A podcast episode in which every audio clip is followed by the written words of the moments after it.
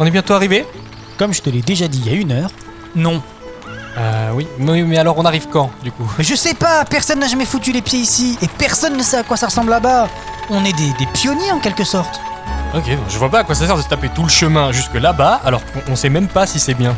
Mais c'est ça l'aventure, l'inconnu, c'est un trésor. Mhm. Je pense surtout que tu voulais faire profil bas après ce qui s'est passé la dernière fois à Animation Canyon. Mais pas du tout. Bon, c'est vrai que ça fait pas mal de changer d'air, partir loin, très, très loin. Où est ton âme d'explorateur? Mon âme d'ex... De quoi tu me parles? Écoute, il y a deux types de personnes. Les explorateurs, qui partent à la recherche des filons et qui possiblement sont chanceux et deviennent riches, ou alors reviennent bredouilles. Et les suiveurs, qui eux s'attaquent à des filons déjà découverts. Ils gagnent moins, mais ils empochent quand même de la richesse. Ah ah, ok. Et toi, tu préférais de quoi? Faut une communauté qui fait un peu des deux pour maximiser les bénéfices. Mais bon, c'est pas ça qui va te rendre heureux, hein. Ah ouais, bah quoi alors? Le temps que tu passes avec les gens. C'est pas quantifiable, puis ça ne se rembourse pas. Le savoir, c'est aussi une source de richesse intarissable. Tiens, est-ce que tu connais la légende du coin? Celle d'une certaine Martha Jane Canary. Euh... Ah, je, je connais de nom, je crois, mais sans plus. Laisse-moi te raconter. Vous êtes bien dans 12 FPS et aujourd'hui, on vous parle de Calamity.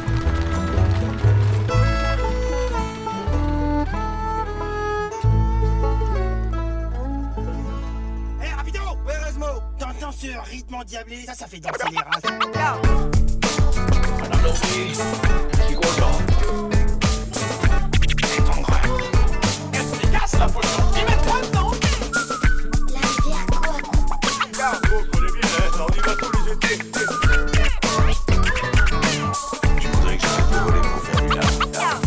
bonjour et bienvenue dans 12 FPS, le podcast qui parle d'animation animé par des animateurs. Aujourd'hui, on vous parle de Calamity, une enfance de Martha Jane Canary, qui est un film d'animation traditionnel réalisé par Rémi Chaillet, à qui on doit également le très beau Tout en haut du monde. Et le film est animé au studio 2 minutes à Paris, si je dis pas de bêtises. Au doublage en français, nous avons Salomé Boulven qui double Martha Jane, Alexandra Lamy qui double Madame Moustache et Alexis Thomasian pour le personnage de Samson. Le film a remporté le cristal du long métrage à Annecy en 2020, ça faisait longtemps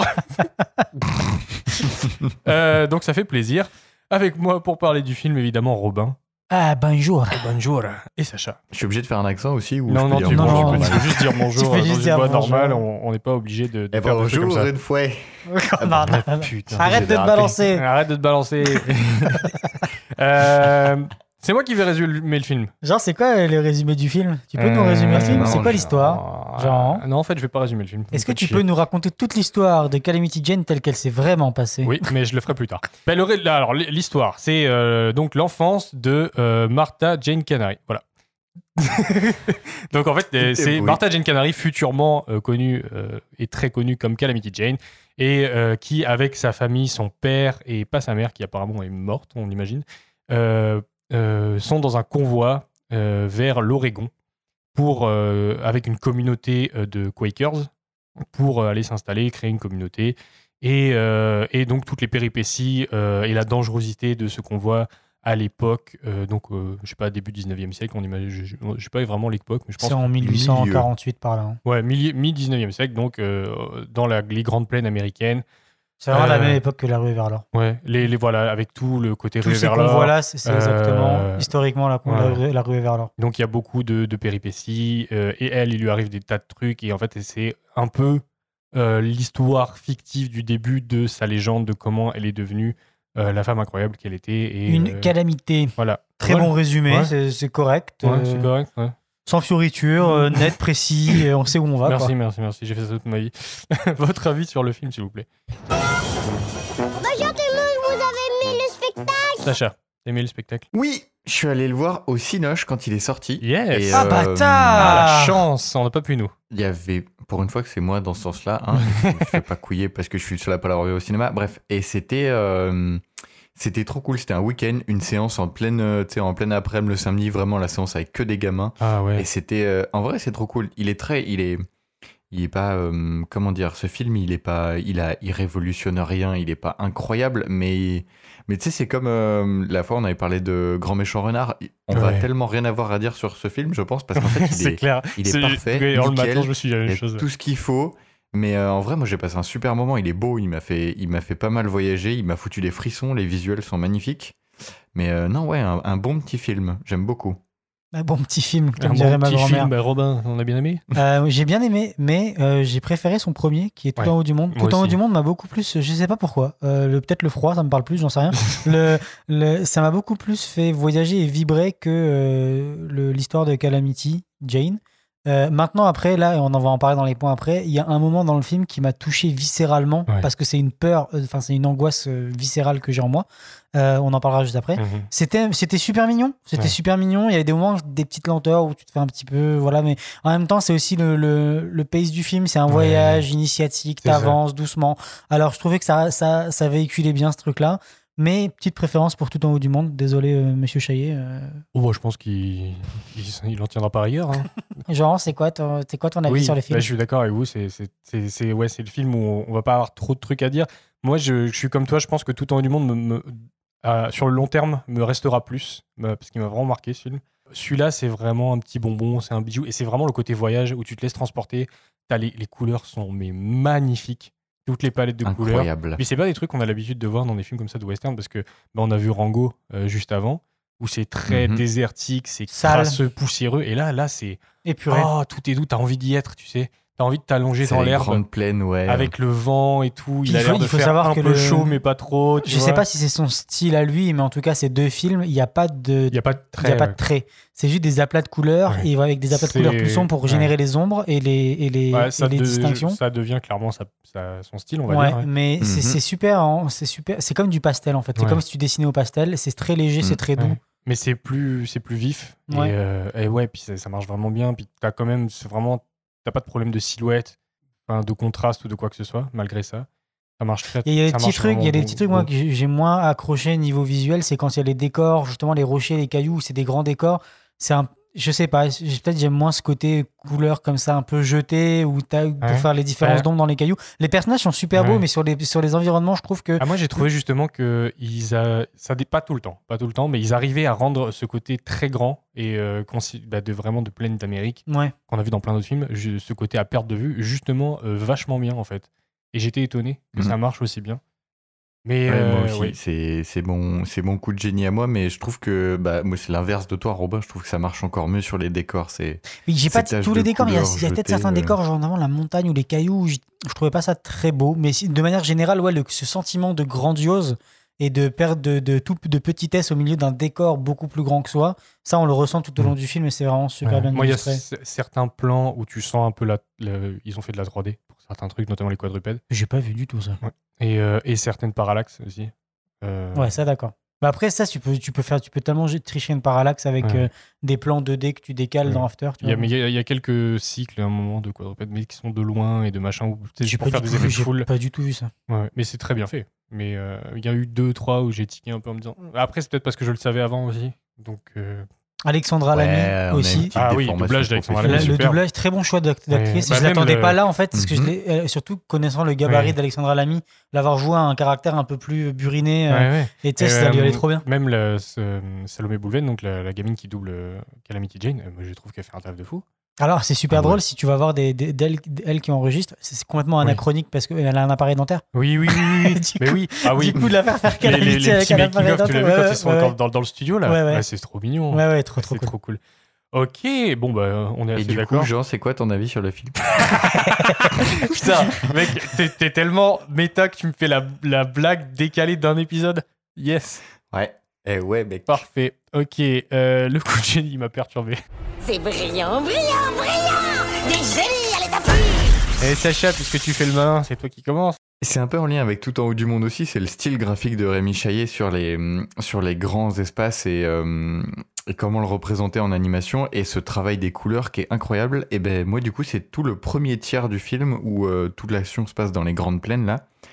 Et euh, bah, il y a une ambiance entre le rythme de la narration les... et qui se passe dans ces, dans ces immenses paysages des plaines magnifiques où les couleurs sont juste incroyables. C'est pas, c'est super recherché dans, l'alliance, le mélange des couleurs pour représenter les lumières de, du crépuscule ou de l'aurore ou de la pleine journée. C'est sublime.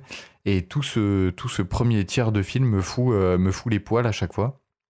quand je l'ai revu là aussi, parce que j'ai vraiment cette sensation de. Ça représente super bien les grands espaces, la liberté, le, tout un paysage, et qui marchait aussi super bien dans, euh, dans Tout en haut du monde, quand euh, c'était les, les paysages de mer ou, ou Ouais, la de banquise glace, et tout. ouais. Ouais, ouais.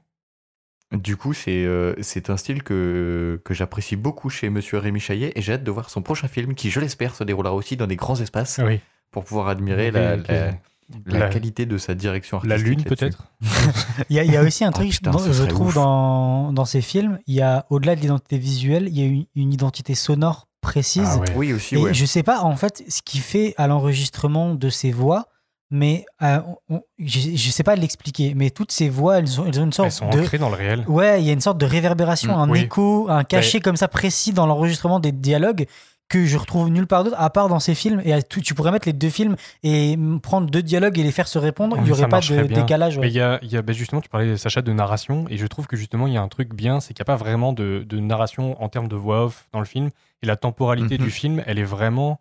euh, tu sais, t'as un flow, en fait, il y a, il y a très peu d'ellipses, il y a un moment, un petit monta- un montage euh, training, là, et tout. Parce Et que même les nuits, tu les vois passer. C'est ça, tu, tu vois vraiment, et t'as l'impression d'être avec eux pendant ce qu'on voit, et après t'as l'impression d'être avec elle quand elle s'échappe. Et tu sais, le film, il doit se passer sur quand même plusieurs mois, quand même, enfin, ou au moins un mois, le temps qu'il fasse tout le trajet. Ben, à la fin, quand elle Mhm. revient, ils, ont, ils ont dit que ça fait plusieurs mois qu'elle est partie c'est du ça. convoi. Quoi. Ouais, donc, mais t'as pas l'impression d'avoir passé tant de temps que ça, en fait. Il y a peut-être à la fin une ellipse un peu plus longue, mais pas grand-chose. Et, et du coup, t'as vraiment le temps d'évoluer avec le personnage et de vivre tout ce qu'elle vit, elle. Et euh, et t'es vraiment dans cette communauté, en fait. Et je pense que ça aussi, le son aide pas mal, justement, l'enregistrement de voix, ce que tu dis, aide pas mal à ça. Mais le fait qu'il n'y ait pas de voix off et du coup, il n'y a pas d'artifice, euh, cet artifice de narration-là, euh, que moi, j'aime pas du tout dans les films en général Ouais, ouais. ça me sort pas mal. Et euh, là, là, il n'y a pas du tout ça. T'es vraiment, dès le départ, paf, t'es dedans et on te sort plus de l'histoire. Et, et après, ça, c'est super bien illustré par les, euh, les musiques du film. Ah, les musiques qui sont. elles mais sont magnifiques, elles sont sublimes. super belles. Euh, mais d'ailleurs, Tout ça va, être, magnifique. ça va être ton extrait finalement. En fait, on va juste mettre un- une musique du On va film. vous, on va vous, Ah on va vous faire mais- kiffer, en fait. Et donc, euh, ben, Guitare, banjo, violon, moi on me perd. Ah ouais. c'est parti.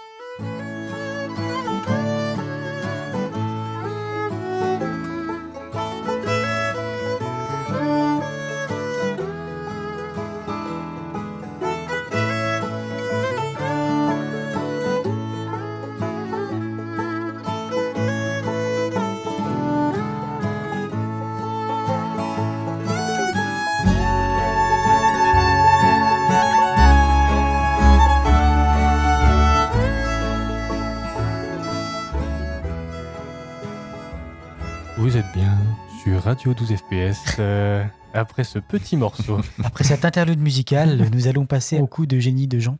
Euh, oui, c'est moi. Et oui, parce que je les ai mis dans le mauvais sens sur le script, mais c'est moi.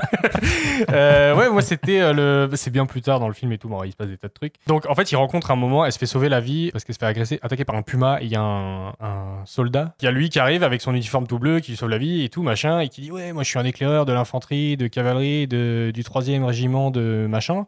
Euh, et euh, vous vous êtes pas sur le bon chemin, je vais vous montrer le chemin. Et moi, dès le début, j'ai fait Oh, lui, il pue la merde. Ouais, ouais, pareil. Tout je crois que tout le monde, tout le monde se Là, dit tu ça. fais. hmm, Si t'as vu un peu des films dans ta ouais, vie, c'est ça. Là, tu fais. Toi, t'es, toi, t'es non. Toi, non. Et du coup, bah, ce qui se passe, c'est qu'ils se, on pense qu'ils se tirent avec euh, les affaires des, des gens de la communauté. il fait comme dans l'infanterie, il se tire ailleurs. Ah la dad joke. Vas-y. Voilà. Yes. Je suis sûr qu'il a fait cette blague juste pour pouvoir utiliser cet effet. il, il dit oui. ok. C'est un oui, c'est exactement pour ça. C'est euh, par un concours de circonstances euh, notre euh, amie Martha Jane qui est accusée de, du vol ou d'avoir aidé le gars à voler. Euh, du coup, elle est enfermée euh, et dans une des, des diligences là. Et bref, elle arrive à s'échapper. Et du coup, elle se retrouve un peu toute seule sur la route avec le cheval et euh, elle finit par euh, rencontrer un gars qui s'appelle Jonas. Et ils arrivent dans une ville, bref, et elle, elle cherche en fait le gars qui a volé les trucs, Samson. Et euh, du coup, elle va voir le colonel. Alors, on peut revenir sur le- Moi, j'ai eu beaucoup de mal avec ce prénom-là parce que c'est le. Samson c'est le, bou- c'est le bourreau qui a guillotiné euh, Louis XVI.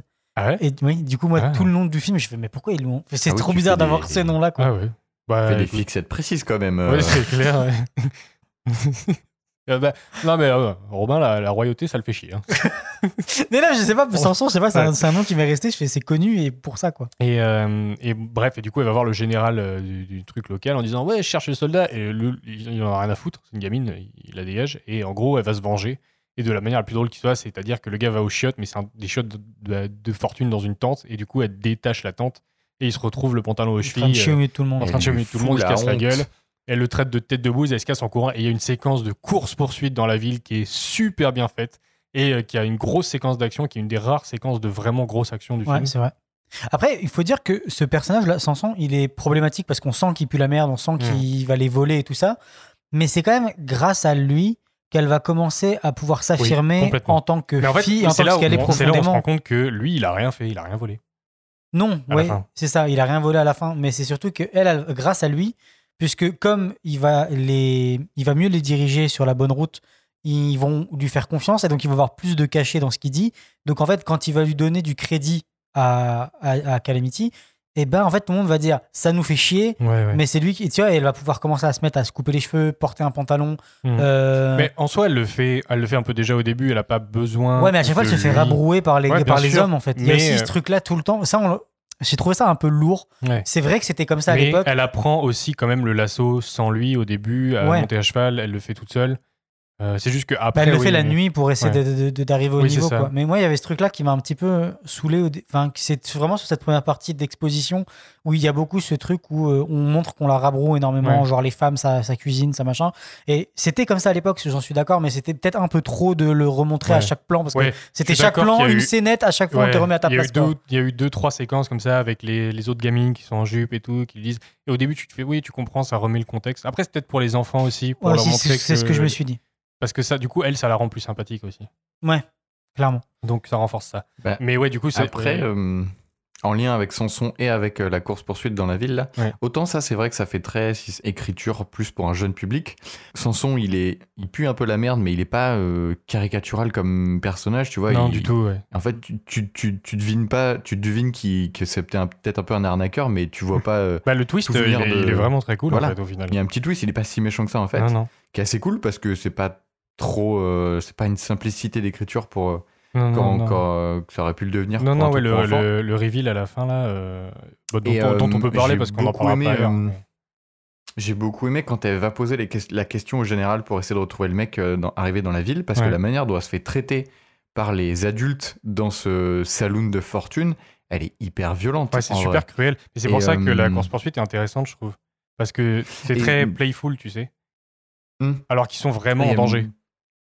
Oui, bah ouais, ouais. Mais du coup, c'est ça aussi que j'aime bien dans ce, dans ce film, c'est qu'il est pas, euh, même si l'ambiance est quand même cosy, gentil pour enfants, il reste quand même, il reste quand même un peu, euh, un peu sérieux de temps en temps, un peu, euh, un peu vrai en fait. Bah, il est dur, en ça fait. C'est mal vraiment la dure réalité. Ouais, c'est mais ça, mais c'est la dure réalité de ce que, elle devait, de ce que les femmes devaient pas voir à l'époque. Et de tout- édulcoré, ouais. Ouais, ouais, c'est ça. Ah non, c'est clair. Mais du coup, moi, c'est ça qui m'a plu dans cette séquence, c'est que tu sens quand même euh, ce danger, mais en même temps, ils s'éclatent. C'est des enfants. euh, Mm. enfin, Jonas, Ouais, ouais. il doit pas être beaucoup plus vieux qu'elle, tu vois. Alors moi, le- le Jonas, il m'a beaucoup fait penser à, j'ai oublié son nom, euh, dans Luca, son copain, euh, ah oui, Simon, grave. Non, le dernier Pixar. Donc il y a Luca, il rencontre un pote qui s'appelle, je sais plus comment il Alfredo, s'appelle, Alfredo, Alberto. Alberto, Alberto. Ouais, J'ai peut-être. pas vu. Et en fait, il m'a beaucoup fait penser à ce personnage-là. je sais pas complètement. pourquoi. Ouais, j'ai ouais. eu des- non, une vraiment, vibration de lui. J'ai fait attends, Bah, la coupe de cheveux, la façon de bouger, Ouais, ouais. l'attitude aussi. il y a- il y a- le côté j'ai confiance en moi, mais je suis pas sûr. euh, Ouais. ouais, c'est et ça. après, il rencontre aussi le, donc le personnage de, Ma- à la fin de la course poursuite, le personnage de Madame Moustache qui va les recueillir, Ouais. qui est doublé par Alexandre Lamy Mm. et qui est génial. Moi, ce personnage me, me fait kiffer. C'est Mais encore une fois, un une femme, une femme forte qui doit s'imposer au milieu d'un milieu d'hommes pendant la, Mhm. la ruée vers l'or. euh, C'était pas non plus facile, je pense, comme position. Euh, Ça d'avoir des mines et tout ça, quoi. Elle est très très cool hein, du coup. C'est parti. C'est parti.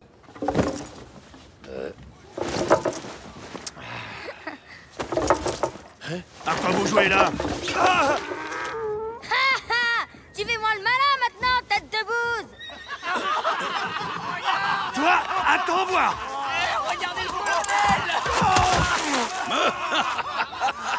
Shérif, au lieu de ricaner, aidez-moi à le rattraper Arrête-toi tout de suite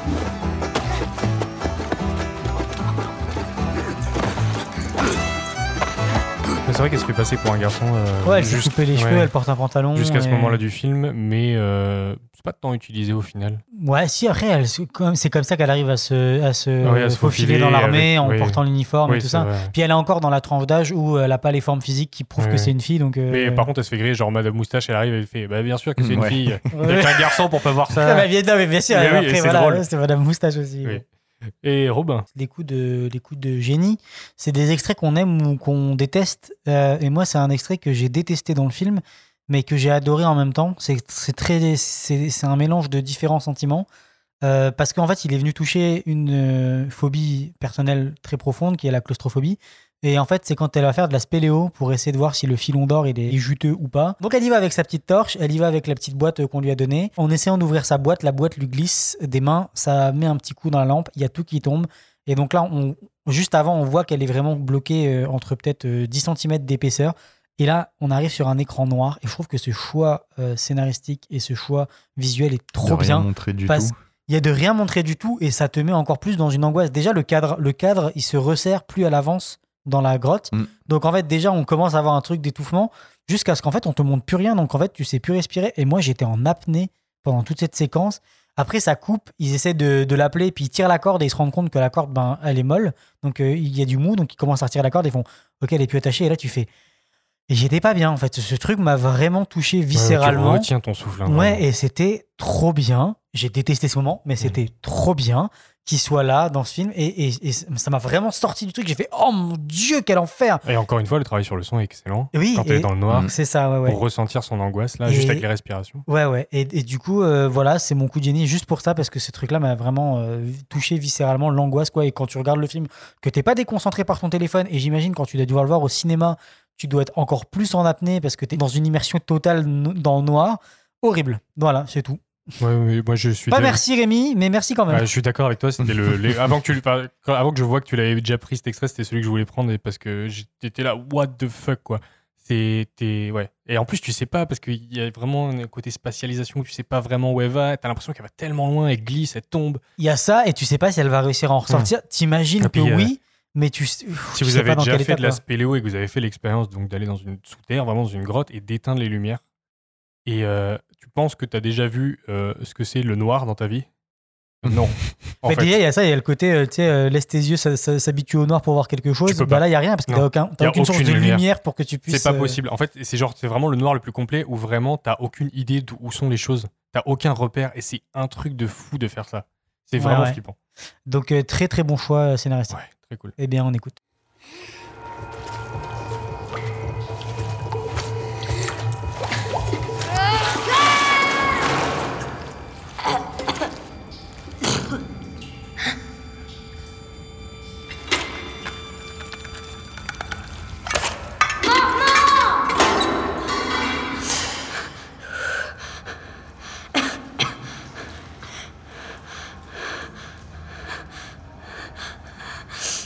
Trop longtemps qu'elle est partie. Tire sur la corde.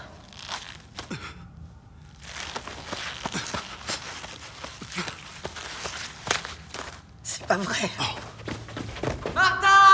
L'angoisse.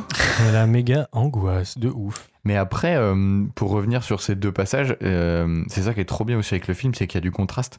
La séquence d'action euh, où ils se font courser dans la ville, elle est trop bien, elle marche trop bien, t'es pris dedans. Mhm. Ce passage d'angoisse, il arrive, il arrive pas de nulle part, mais il est, il, il- il arrive au bon moment, scénaristiquement, il est justifié, il marche super bien. J'aime bien ce film-là aussi pour ça. Il y a, Ouais, puis même les... quand ils ont euh, quand ils vont voler les trucs des trappeurs amérindiens ouais. et, euh, et qu'ils leur tirent dessus après, tu sais.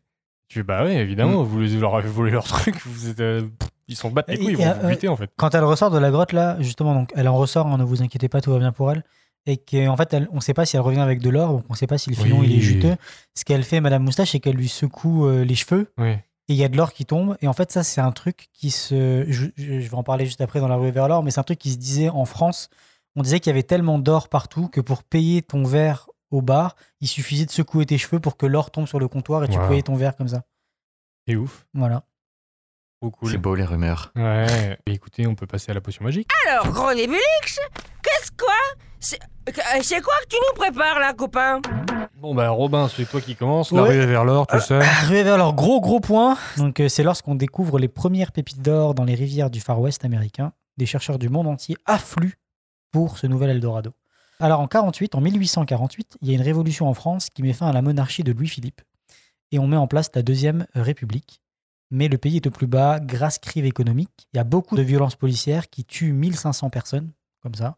C'est dramatique. Donc pour beaucoup de gens, en fait, il faut juste se barrer pour un monde meilleur à cette époque-là, la Californie. Pour calmer les esprits, ce cher Louis-Napoléon Bonaparte organise une loterie qui permet à quiconque détient un billet de gagner un lingot d'or et de partir aux États-Unis en quête d'une vie meilleure. C'est la loterie du lingot d'or. Mais c'est une machination montée de toutes pièces. 1. Détourner les fonds de la loterie. Et 2. Les personnes choisies pour partir, ce sont des opposants politiques. De toute l'Europe, c'est les Français qui partent le plus. Il y a 30 000 Français qui sont partis euh, lors de la ruée vers l'or euh, à la recherche du nouvel Eldorado. Il fallait embarquer au Havre et traverser l'Atlantique en bateau. Et une fois là-bas, il y avait plusieurs possibilités pour arriver de l'autre côté. Donc, soit on reprenait un bateau pendant 6 mois qui passait par le sud, qui contournait toute l'Amérique latine et qui remontait et tout ça. Euh, Il y avait forcément des risques de scorbut, des risques de plein de maladies qui fait que tu n'arrivais pas forcément. Ou on prenait un autre bateau qui te faisait passer par l'isthme du Panama, parce qu'il n'y avait pas encore le canal du Panama à l'époque. Et donc là, il fallait traverser la jungle en pirogue.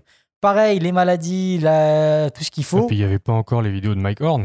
Donc, euh, tu pouvais pas savoir. Ou alors, on continuait sur les terres, et donc c'est là que prend place notre film. On organisait des grands rassemblements et des, des grandes hordes de personnes avec des calèches et des, des chariots qui traversaient, c'est ce qu'on a appelé les pionniers. Et la ville de départ, souvent de cet endroit, c'était la ville d'Indépendance, donc qui se trouve à l'ouest de New York, un petit peu. Non, voulez vraiment indépendance? Ça s'appelle vraiment Ça Indépendance. existe encore? Ouais, Oui, je Ah, crois c'est que oui. trop cool. ouais, ouais. Euh, C'est une banlieue de Kansas City maintenant. Voilà. Et donc, en fait, c'est là que tout le monde se retrouvait et qu'on faisait les attelages et qu'on organisait des groupes parce qu'il fallait surtout pas voyager seul. On trouve toutes sortes de moyens de transport. Donc, il y avait des diligences, des chariots. Ça coûte, tout ça, ça a été pris d'assaut et ça coûte extrêmement cher. Alors, les petits malins, ils ont notamment proposé des chariots à voile. Donc, c'est des trucs à roues avec une voile qui te Ouais, permet c'est trop bien ça. qui te permet dans les plaines d'aller à 25 km/h. C'était pas du tout au point, hein, donc ça marchait Ouais. pas.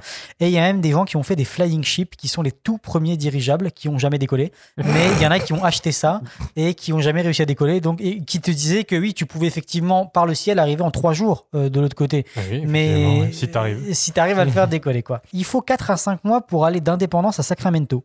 Il faut traverser les grandes plaines, les territoires indiens, les rocheuses, les déserts. Et pour éviter un maximum d'embûches, comme je vous disais, il faut voyager en groupe et en convoi. La plupart des personnes chargeaient avec eux leurs meubles qu'ils emportaient d'Europe, mais la plupart de ces meubles n'arrivaient pas à bon port, puisqu'en fait, il fallait les décharger pour traverser les rivières et on les rechargeait jamais. Donc, il y avait des tas de meubles qui restaient entassés au bord des rivières et qui étaient juste abandonnés là, comme ça. Il faut aussi savoir que la conquête des États-Unis, en fait, elle fait que commencer. En 1783, lors de l'indépendance des États-Unis, en fait, elle compte que quelques États qui sont complètement à l'est des, États-Unis. 13 États d'origine, c'est ça C'est ça.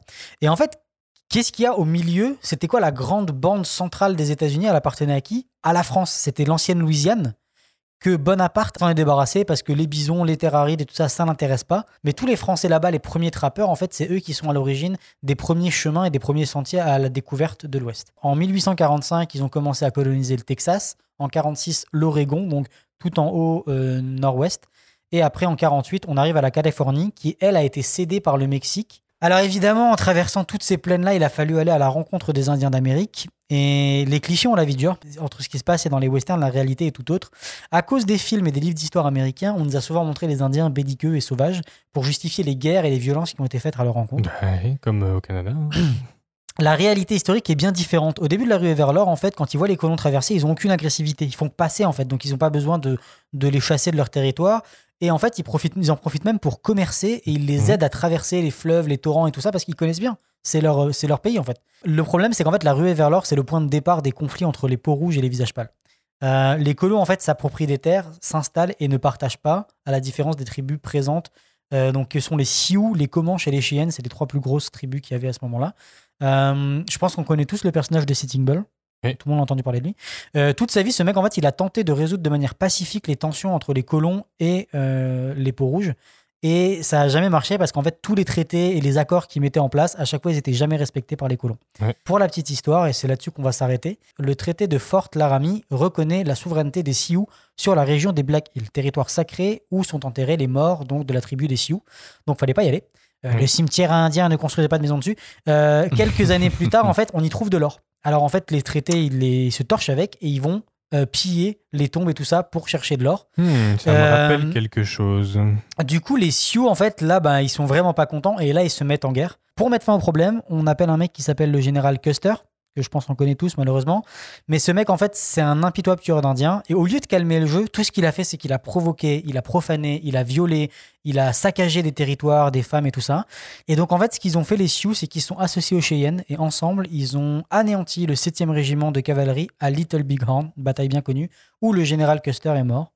Quelque temps plus tard, le gouvernement, pour, se, pour venger la mémoire de Custer, ils ont retrouvé Sitting Bull et sa tribu et ils les ont exterminés. Tous, femmes, enfants, hommes, bébés, tout ce qu'il y avait. Il faut savoir aussi, il y, a une- il y a des petites anecdotes que j'ai, c'est euh, ceux qui ont fait en général la rue vers l'or, c'est jamais les mecs là qui ont été riches. Les plus riches sont été les marchands, ceux qui étaient, ceux qui avaient leur saloon, ceux qui avaient, euh, qui vendaient le matériel et tout ça. C'était jamais ceux qui cherchaient l'or parce que ceux qui cherchaient l'or, à la seconde où ils trouvaient de l'or, ils allaient au saloon le dépenser pour Ouais. picoler.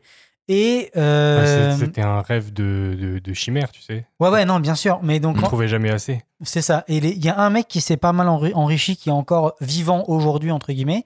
C'est que pour chercher de l'or dans l'eau, il fallait donc avoir euh, des pantalons assez résistants. Et donc, il y a un mec qui a créé un pantalon euh, en toile de tente. Et ce monsieur, c'était monsieur Levis. Mhm. Et donc, il a inventé le premier jean. Et c'est encore parmi nous aujourd'hui. Et ça vient de là. Waouh, Voilà. Cool, merci. Ah, très bon point en plus sur le- les conflits avec euh, les autochtones. euh, c'est intéressant, surtout que bah, nous qui vivons là au Canada, c'est quand même quelque chose que Ouais, ouais, on entend tous les jours on maintenant. entend tous les jours, on est concernés. Puis, euh, Merci Robin. Sacha, euh, un point sur les convois, les wagons, les divers véhicules à 4 euros et leur utilité à travers les États-Unis C'est le- d'Amérique unie de 1880 à 1934. C'est comme le convoi des Atlas de. Charlotte pour Balto, c'est ça? Exactement. Euh, ouais, bah, j'ai regardé, ouais, parce que euh, ça prend. euh, le, le film se passe dans le contexte très précis de tous ces pionniers qui quittent euh, l'est des États-Unis pour aller euh, vers l'ouest. Et du coup, je me suis un peu renseigné sur ces grands, euh, sur ces grands euh, trains de chariots qui sont le cliché un peu de la conquête de l'ouest. Euh, le très Mais bon album fait, de Lucky Luke, un- La Diligence. Ah, il est cool celui-là, c'est vrai. C'est un des premiers. Oui, ça me dit rien du tout, mais je vous crois. Je et en fait, il y a eu énormément de, il y a eu énormément de colons. Alors, je l'ai pas noté, mais j'avais vu un, un tableau sur les différentes années et genre euh, 1839, ils sont euh, 10 pélos, 1840, ils sont 50, 1841, ils sont euh, 200 et tous les ans, ça multiplie par 10 le nombre de personnes qui quittent l'est des États-Unis pour aller vers, euh, vers l'ouest. Donc, comme tu l'as dit, la route fait plus de 3000 bornes, je crois que c'est 3200 km pour Ouais, aller de ça. Indépendance à, euh, Sacramento. à la côte euh, ouest, que tu choisis Sacramento ou euh, Portland. Sacramento, en c'était un peu le point d'arrivée, quoi, hein, vraiment. Ouais. Et ça met 4 à 6 mois et il faut partir pile au bon moment. Donc en général, les chariots partaient euh, en, a- vers avril ou mai. Si tu partais plus tôt, euh, les grandes plaines, c'était des champs de boue et du coup, tu avançais pas avec tes chariots. Et en plus, l'herbe avait pas poussé, t'avais pas de bouffe pour tes animaux. Et si tu partais plus tard, tu prenais le risque d'arriver au niveau des rocheuses en plein hiver. Et là, euh, c'est même pas la peine d'essayer de- d'espérer franchir les montagnes avec la neige. Et c'est d'ailleurs pour ça que l'Oregon, c'est pour ça que l'Oregon, c'est un, des derniers États qu'ils ont colonisé entre guillemets, parce qu'il a fallu traverser les Rocheuses euh, pour découvrir l'Oregon en fait. qui a été un sacré morceau la traversée des Rocheuses. Alors la piste suivait grosso merdo les rivières et les fleuves qui sillonnent les, les grandes plaines.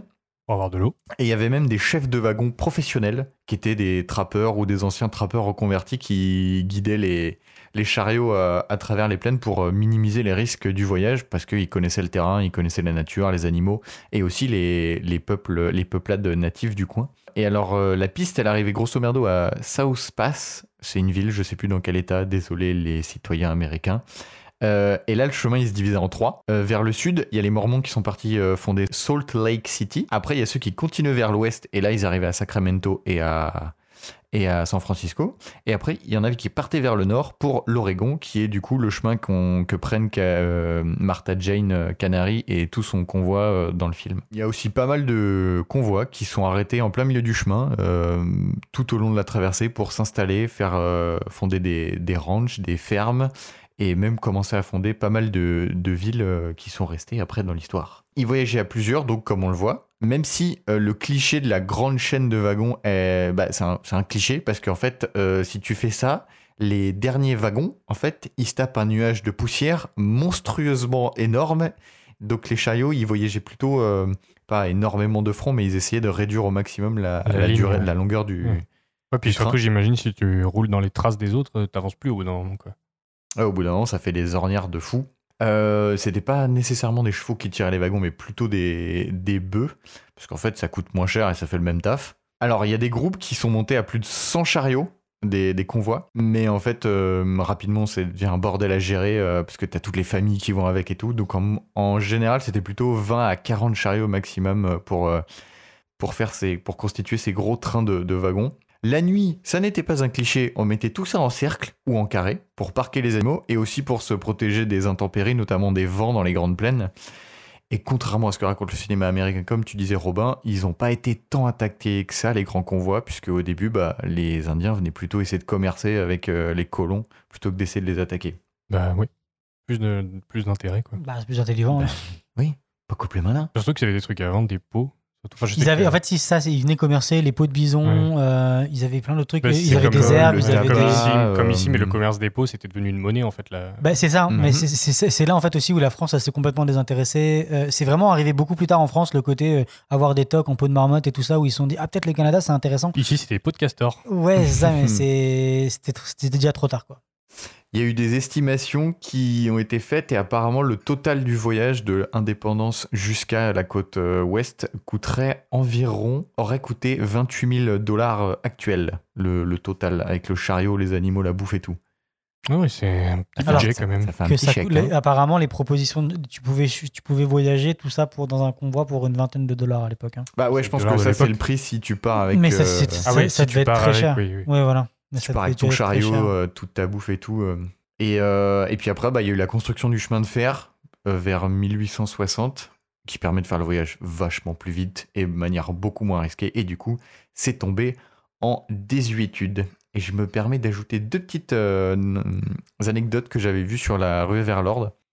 Euh, Vers l'ordre? La L'ordre. vers La l'ordre. rue est vers La l'ordre. Et vers la discipline. La ville de San Francisco, quand il y a tous les colons qui sont arrivés, elle est je crois qu'elle a été multipliée par, euh, en termes de population, c'est 25, je crois, en moins de 5 ans.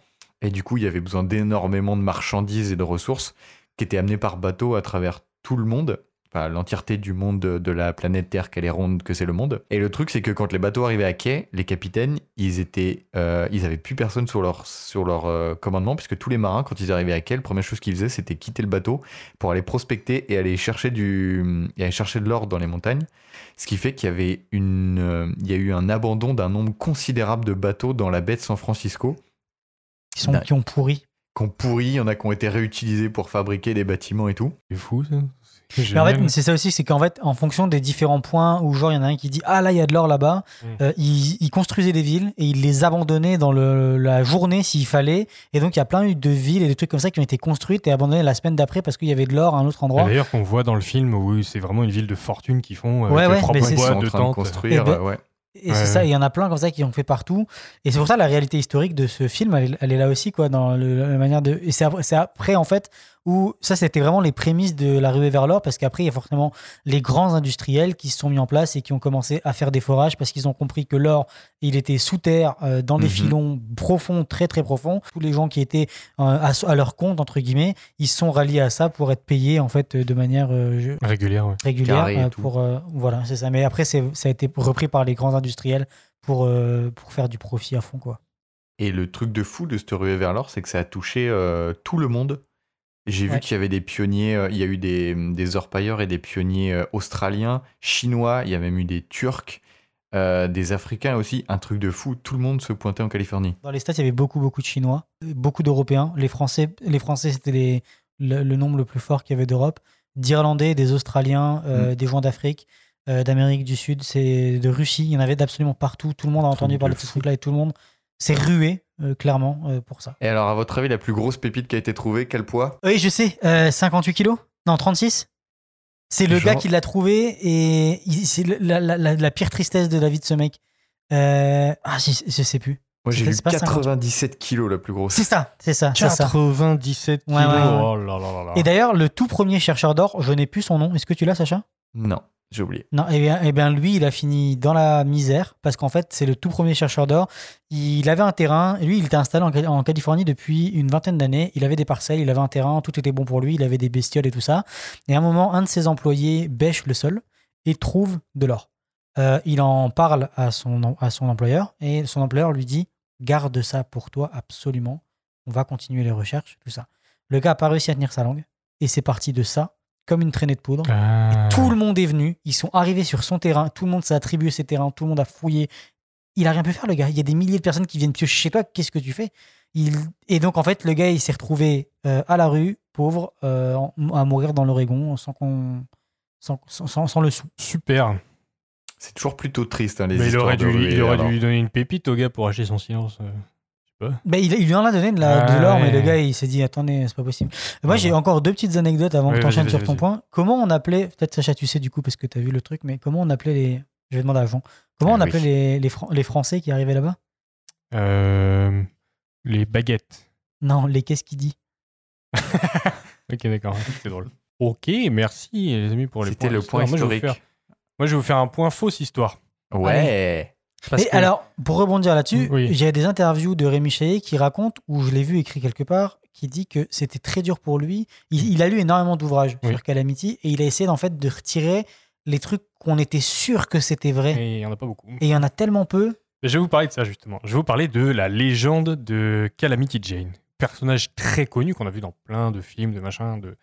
Et, euh, et en fait, euh, en cherchant un peu, je me rends compte que euh, on sait très peu de choses vraiment sur elle, parce qu'il y a plusieurs sources. Alors déjà, toute l'histoire du film euh, qu'on a vu, l'enfance, c'est complètement fictive, euh, inventée par le Rémi Chaillet et les, scénaristes, mais euh, qui est basée un petit peu sur des trucs qui sont passés dans sa vie, qu'on est- on estime savoir vrai. Donc, euh, faut savoir qu'elle a beaucoup menti. ce qui est mm, fait dans le film aussi, elle a menti, elle a inventé des trucs dans sa vie, elle s'est déguisée, elle s'est fait passer pour d'autres personnes.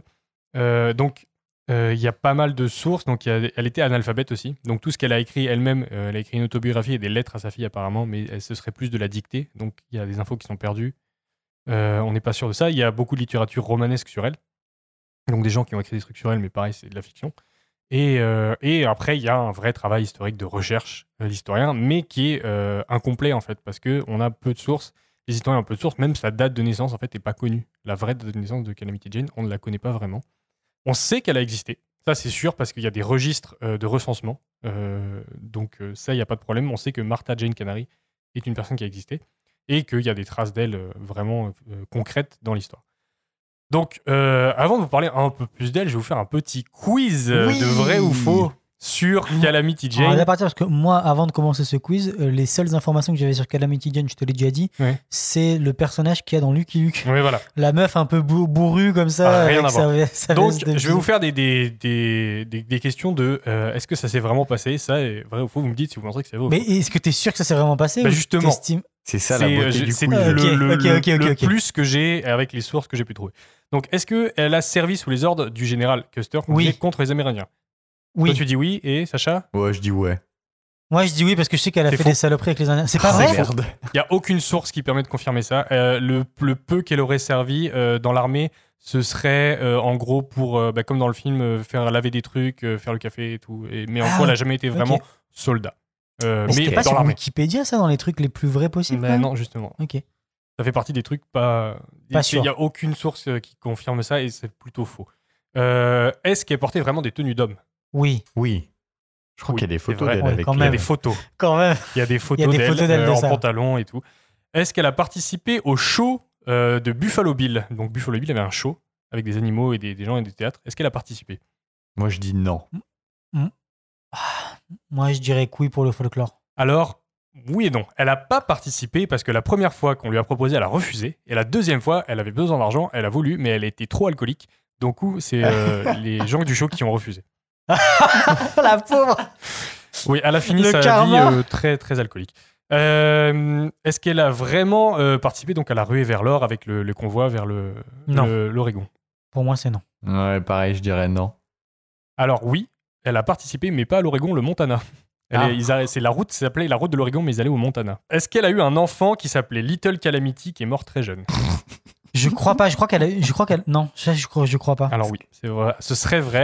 Elle a eu une fille. a eu euh, qui, Ça je a- savais qu'elle avait elle une a fille mais le little je savais qui pas. l'a OK. survécu. Euh, donc les fameuses lettres à sa fille qui sont adressées. Mais elle a eu un enfant avec un, un, un homme très euh, à qui a été marié, qui était très brutal, mais qui Ouais, est ça, mort je- très très jeune. Mais ça on est sûr alors. Quasiment. Parce que ça je l'ai lu mais du coup euh, vu que tu m'as dit que le truc Mais il y a plusieurs sources qui corroborent ça. J'ai fait du recoupement de trucs. Et euh, dernière question, c'est pas un vrai ou faux, mais comment est-elle morte? Oh Avec toute sa vie d'aventure et de machin. Dans l'oubli. Alors oui, mais comment? Ah putain, je l'avais lu, j'ai oublié. À cause de l'alcool? Euh, Pas tout à fait, mais il y a C'est probablement pas ça à jouer. euh, C'est pas un truc genre il y a un truc qui est tombé sur elle ou Non, elle est morte d'une pneumonie, tout simplement, en 1903, merde. dans un hôtel complètement abandonné, dans une toute petite ville, et elle pouvait même plus payer sa chambre. C'était ses- les derniers amis qui lui restaient qui payaient ses notes d'hôtel.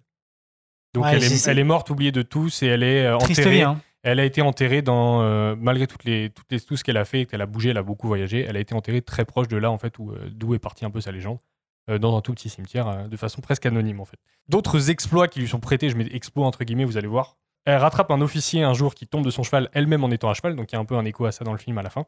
Euh, et ce serait cet officier-là qui lui aurait donné son surnom de Calamity Jane. Elle apparemment a été extrêmement habile au tir, un truc ex- exceptionnel. Ce serait, et c'est là que je mets des exploits sur guillemets, la première femme blanche à être entrée dans les Black Hills, donc le territoire sous sacré dont tu Mhm. parlais, donc il fallait pas entrer. Pas vraiment un exploit, mais apparemment la première femme blanche à le faire. Euh, et apparemment, elle aurait capturé seule le meurtrier de Wild Bill Hickok, qui aurait été son ami slash son amant. Là, on n'est pas vraiment sûr de leur relation. Mais qu'elle aurait capturé seule, qui se serait échappé et qu'il aurait été recapturé euh, derrière. Tout ça, ça, tout ce que je vous dis là, c'est à mettre au c'est conditionnel. des traits conditionnels, c'est des traits romanesques sa vie. Même son prénom, en fait, même le prénom Jane est sujet à débat. Euh, on sait qu'il y avait le prénom Martha est historiquement vrai, on sait, il y a les registres, mais le même prénom Ja- Jane, on sait pas d'où il sort. C'est pas sûr qu'elle s'appelait Martha Jane, mais qu'elle a repris peut-être le prénom Jane de quelqu'un qu'elle a, rencontré. Euh, donc je vous dis qu'on sait qu'elle a existé, qu'elle a eu des gros soucis d'alcool. Il y a quand même une légende autour d'elle énorme, puisqu'il y a eu neuf films, un docu-fiction, donc il n'y a même pas de documentaire, tu vois, c'est genre un docu-fiction.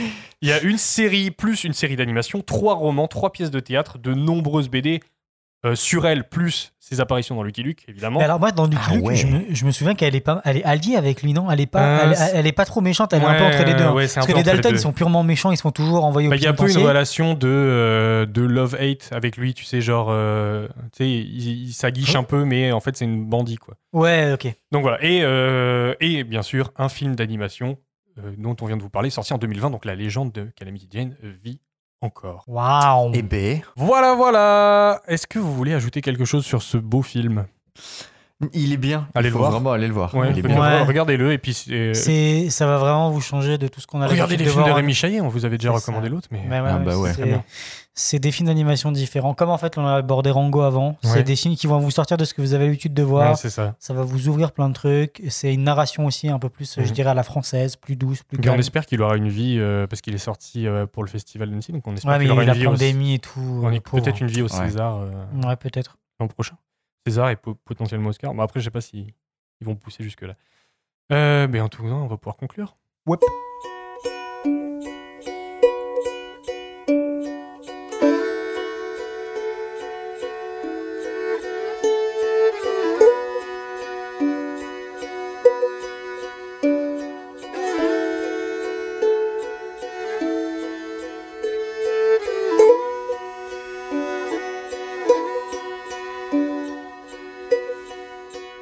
C'est donc déjà la fin de ce podcast.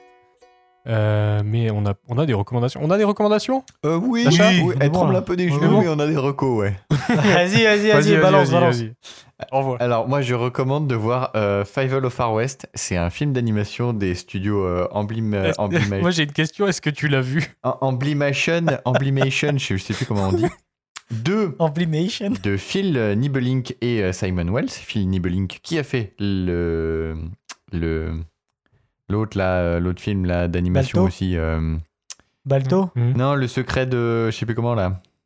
Secret De de Nîmes. Nîmes. Oui, voilà, Brisby et le secret de Oui. Nîmes. Et Simon Wells qui a fait. des trucs. Quatre dinosaures, le dinosaures. secret magique. Chut.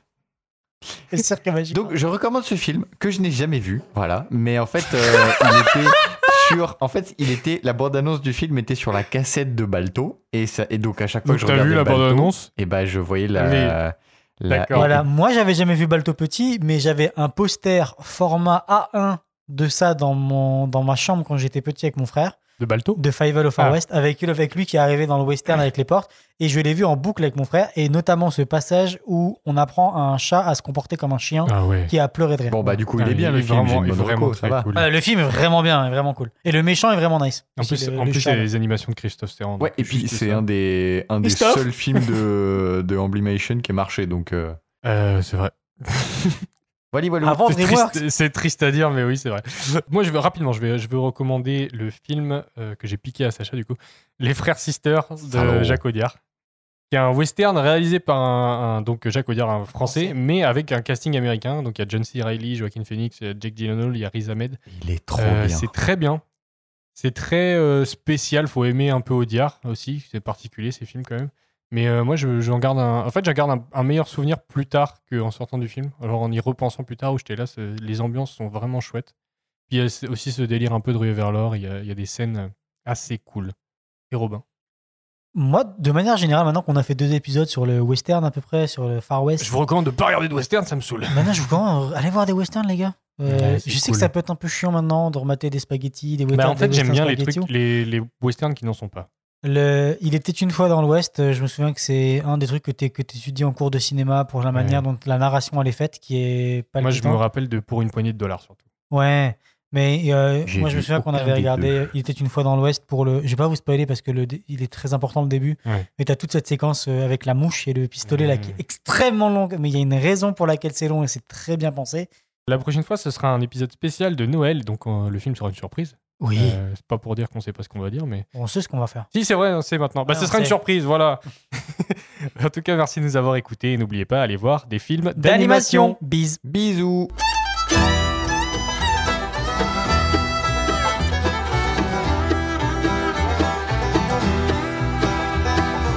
Des cailloux, j'ai mordu la poussière, j'ai les genoux écorchés, mais je vis au grand air. Tu me cherches, tu me trouves, mais je fais que passer. Chercheur d'or chien errant, prends ton chapeau, suis-moi. J'ai attrapé des pouces, je les ai cuits en ragoût. Mon cheval s'est pris les pieds dans une toile d'araignée. On a tout dit sur moi, qu'est-ce qui est vrai, qu'est-ce qui est pas. Moi-même, je ne le sais pas. Cala.